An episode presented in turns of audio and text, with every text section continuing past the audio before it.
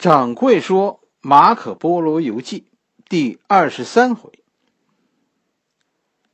对元朝的记录啊，其实还在继续。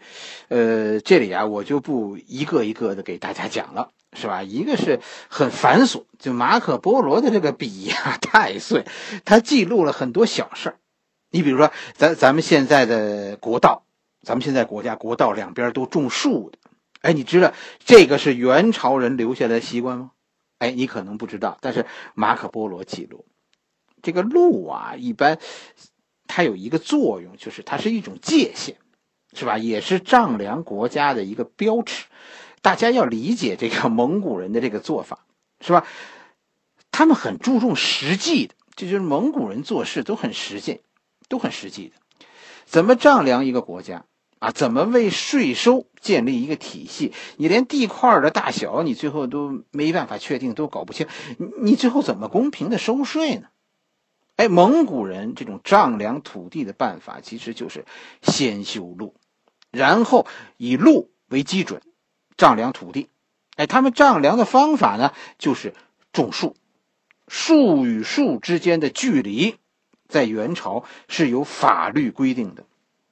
种树显然两个好处是吧？一个是方便这些旅行的人，夏天它是有阴凉是吧？冬天冬天下雪了，这个这个树就是有这个路的边界的一个标记，你雪下的再厚，你也没不过树去是吧？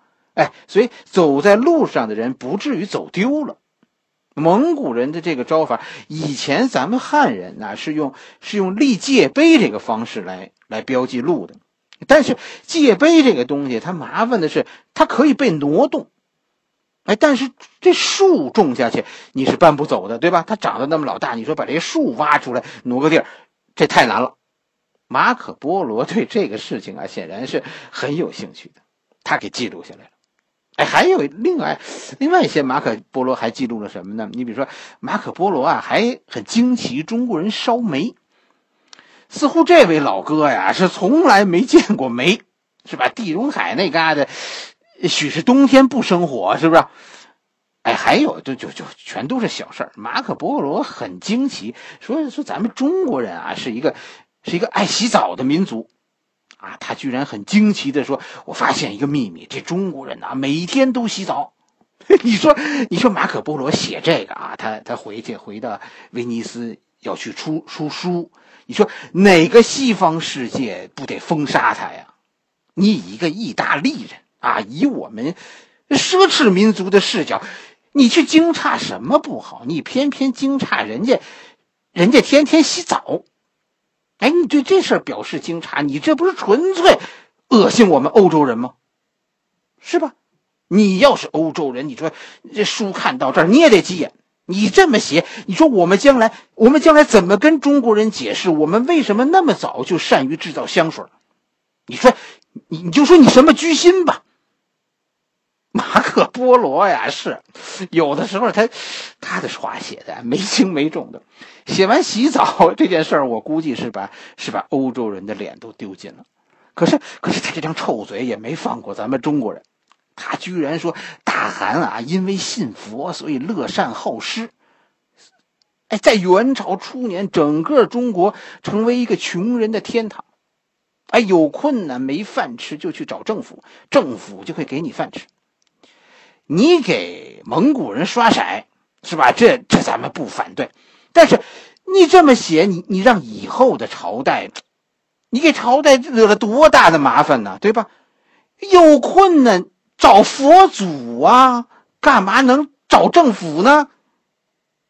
当然了，马可波罗还提到我们记录了历史这件事啊，但是但是显然他又搞错了，他把史官呐归入到占星师的行列了，甚至把满街算命的都算作占星师，都当做政府官员了。哎，这就你就都不知道他怎么想的，确实是。这一段，你其实不必太在意马可波罗记录的内容，是吧？有些事儿他记录的很外行，是吧？完全是一个游客的视角。你看，你你其实应该注意看的是什么呢？是他都关心哪些事儿？那些东西引起他的兴趣，其实大体上就是跟咱们出去旅游一样，猎奇，这是这是游客的一个标准心态。凡是马可波罗感兴趣的东西，一定是当时的欧洲、意大利、威尼斯所没有的，和他们不同的。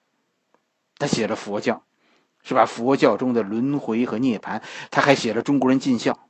他甚至惊诧于中国的衙门居然管这事儿。是吧？说说儿子不孝顺，这算犯法。马可波罗觉得很惊奇。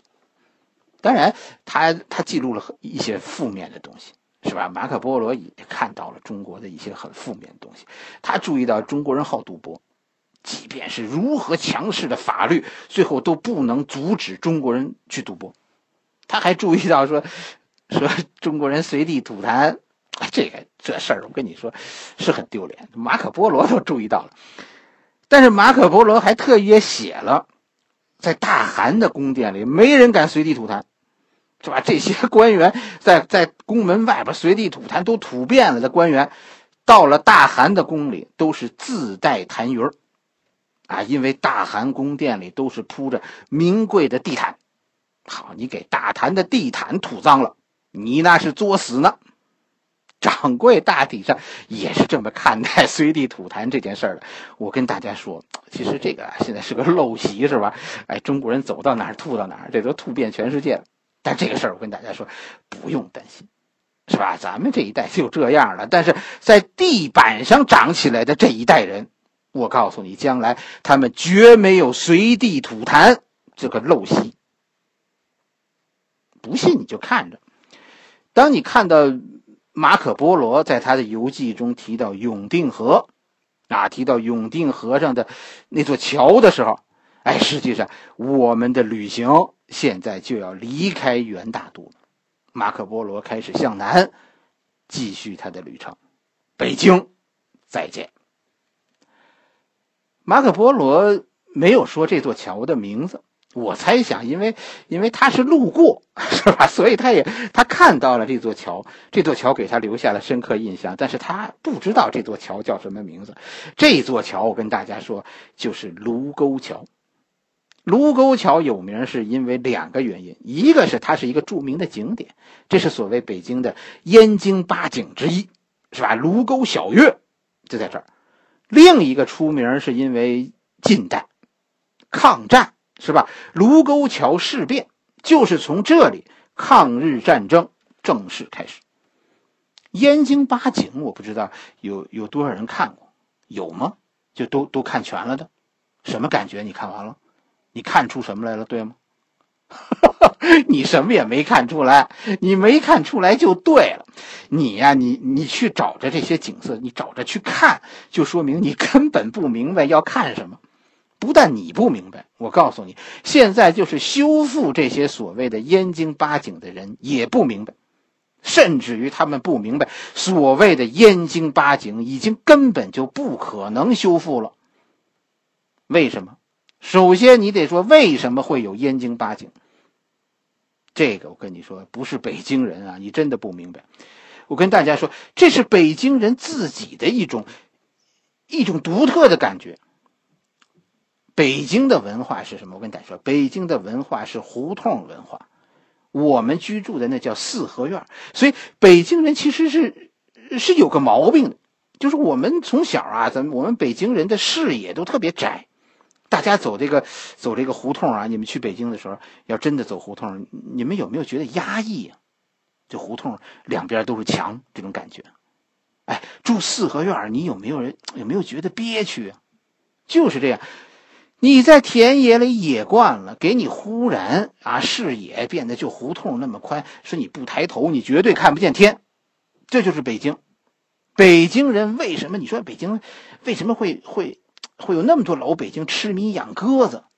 我跟大家说，哎呀，真的是我跟你说，爱死头顶那片蓝天了，就看不够啊。你有这种心情，北京带给人们的这种视觉上的压抑，这种胡同。所以，当突然你眼前出现一角辽阔的时候，北京人觉得这太刺激了。所谓的燕京八景，都是这种突然展现在你面前的辽阔。一个墙角一转过来，哎呀，一下子开阔了。那种那种心跳，只有长在北京，你才明白，完全不是草原的那种辽阔，是吧？那样的景色，我跟你说，真正北京长大的人不喜欢，因为这让我们从心里害怕。哎，就是有一种怎么说恐惧，因为因为什么？因为视野里找不到灰墙，这让我们觉得没有安全感。怎么说呢？就是不隐私啊，在在草原行走的时候，其实那感觉很怪，怪在哪儿？就嗯，类类似裸奔，你明白吗？现在的北京其实已经没有那种感觉了，高楼大厦，其实越是高楼大厦，越不缺少辽阔。马路现在是越来越宽，根本就不不存在那种突然的开朗。是吧？哎，我们心里没有那种胡同、四合院带给我们的安全感，你又如何让我惊奇于地平线上的那个月亮呢？甭费那个劲儿了，去找燕京八景，北京都没有了，皮之不存，毛将焉附？马可波罗说：“说过了卢沟桥，是吧？向前走三十英里就是涿州。”实际上，我跟大家说，马可波罗说的这个涿州，掌柜的认为不是现在的涿州。我认为他所说的涿州指的是保定，是吧？因为，因为道路在此分叉，在涿州道路没有分叉，而是到了保定路才开始分叉。向西，他说所谓的契丹国，是吧？向南就是所谓的蛮子国，契丹国就是金国，也就是以前的辽国，是吧？蛮子国就是就是南宋。为什么？为什么这个分叉咱们说这个地儿是保定的，因因为原来这儿有条约，所谓的澶渊之盟，宋与辽以白沟为界，白沟就是现在保定边上的白洋淀，就这一带。从河北的保定，你看马可波罗走的路线啊，跟咱们现在走的肯定不同，是吧？咱们从现在要要是继续往南走，咱们咱们南北向的。交通干线，咱们肯定不会这么走。马可波罗是从河北的保定翻越太行山，去了山西太原。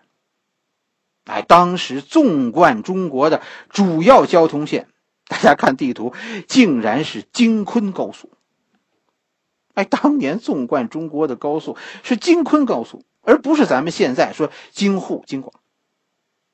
这个地方其实有有有内容需要提醒大家的。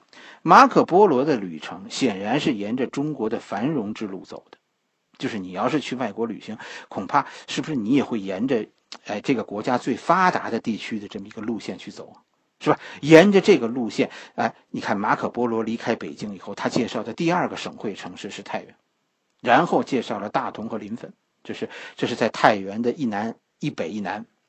其实由此，咱们能够看出，当时的山西比河北要重要的多。河北当时都是汉人，是吧？而山西呢，很早宋朝就把山西割让给北方民族，而且也是蒙古最早占据的地区。所以，无论从从道路上，还是旅客的习惯上，还有这条路的安定的程度上，南下都是从北京出来走山西，过黄河去西安。而不是穿过河北平原，哎，山西和云南，这都是这都是蒙古最早控制的地区。那么，那么草原民族统治下的山西是个什么样子呢？马可波罗没说，是吧？他只是说了一件事儿，就是这儿啊，兔子成灾，以至于兔子会吃掉成片的谷物。马可波罗眼中的山西。是什么样子？空旷，对吗？地广人稀，一望无边的空旷。这就是当时的山西。在黄河北岸，马可波罗记录了一个当地的故事，就很显然，这个故事是引起了马可波罗的惊奇的。这个地方现在嗯不是特别有名的地方，这个地方叫临晋。是吧？马可波罗说呢，以前这儿有个大王叫金王，金王显然是指一个，我认为这这是一个金国委任的国王在这儿。这以前啊，因为这是金国的领土，是宋朝打了败仗以后割让给北方民族的。后来，后来一开始呢，这是金王的土地，后来形势变了，是吧？这里，这里呢，成了王憨的势力范围。哎，王憨啊，咱们这说，这是一个植物的名字，是不是成吉思汗故事里的那个那个王憨？这这个这个咱们不确定。一般来说，这王憨是个植物。一方面，一个方面呢，这个人是汗。憨韩是一个是一个部落的可汗，但是同时他又接受了金国的领导，是吧？金国封他为王，所以他既是王又是汗，这就是王罕或者叫王憨，这都这都是对的。金王呢，是吧？这个金国把这片土地最后封给了王罕，这个金王这块土地就就划归王罕管理。哎，这金王就就老想着叛乱，不服吧，啊，王罕就想就想收拾他，怎么办呢？王罕派出了十七个勇士，哎，假装投降金王，在赢得了金王的信任以后，突然有一天就找机会就劫持金王，跑到了王罕那。哎，这个这个蒙古狼啊，你是你是喂不熟的，而且这王罕很狡猾。哎，你抓住人家的王，是不是，是不是这城就归你了呢？不是，是吧？很简单，王走了，王的儿子会接班，而且跟你是死敌。哎，要让这个城安静下来，怎么办呢？要收服人心。这个故事啊，其实咱们汉人听起来很俗，是吧？我我在我的故事里肯定不太会给大家讲这样的故事，但是这个故事显然是打动了这个意大利人，这个威尼斯人，是吧？马可波罗。马可波罗记录了，他说：“他说这个王涵呢，没有没有杀金王，而是让被俘的金王去去饲养牲畜，反正就是干那个最恶心的活吧。就这样干了两年，然后然后召见这个金王，跟他说：你就别再闹独立了，是吧？你再闹独立，再抓住你，你就就还得让你去去当饲养员。金王是以为把他叫来是要杀他了，可是没有。”是吧？不但没杀，还给他换回了原来的衣服，用最隆重的礼节，啊，国家这个王涵派军队护送他回国，并且帮助他重新执政，啊，这这恐怕很必要。这么一干，据说以后的这个晋王就再也没有造反。咱们汉人讲的故事比这个复杂多了，是吧？跟这个最类似的卧薪尝胆，是吧？但是马可波罗已经觉得。这个故事就已经很复杂了，东方人的智慧简直就是没边儿。这个故事咱们说没有什么，但马可波罗这么认真的记录了一个这样的故事，其实这是我们感兴趣的一件事。西方人的脑子其实比东方人简单。过了这个这个临近，前面就是黄河，是吧？在在这个马可波罗游记里，他说这叫这叫什么来着？我看看。叫叫克拉莫河，是吧？咱们的黄河，马可波罗居然认为叫克拉莫河，恐怕这个这个是不是蒙古的名字？我不知道啊。实际上，这条河这条路啊，现在很好找，是吧？基本上这这你在地图上能找到这条路，这条路就是要京昆高速，是吧？从从临汾过临晋，然后西从临晋这西渡黄河。那然后走韩城、河阳，从西安的东北方向进入西安。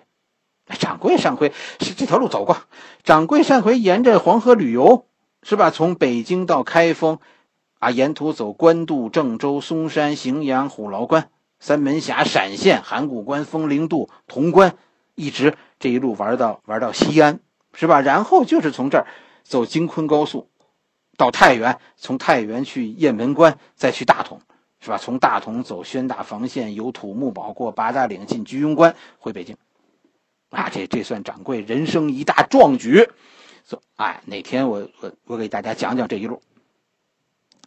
马可波罗在游记里说的京兆，哎，就是西安。